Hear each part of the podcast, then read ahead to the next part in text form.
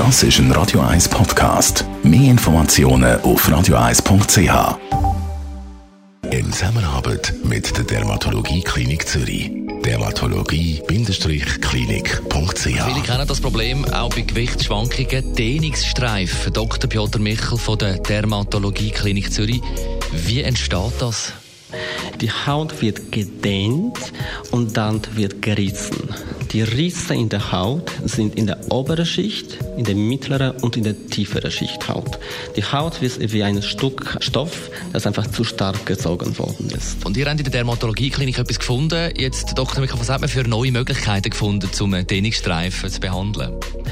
Aktuell gibt es eine sehr schöne Methode, die von oben und von innen die Haut regeneriert. Von oben, also von der obersten Hautschicht, behandelt man die Haut wiederholt mit dem Mikroneedling und das stimuliert diese Regenerierung der Haut und der Elastizität, Wiederaufbau der Haut im oberen Bereich und mittleren oder oben, oben mittleren Bereich. Von innen hat es aber bis jetzt nie allein gereicht.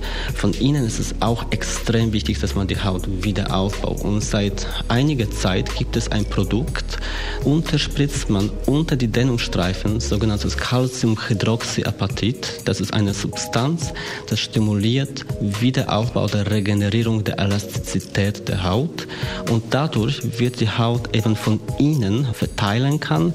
Dann nach einigen Wochen wird die Haut schon praller. Die Behandlungen muss man aber wiederholen, ein paar Mal, damit die Haut möglichst schön aussieht. Der Dr. Piotr Michel von der Dermatologie Klinik Zürich über Dehnungsstreifen.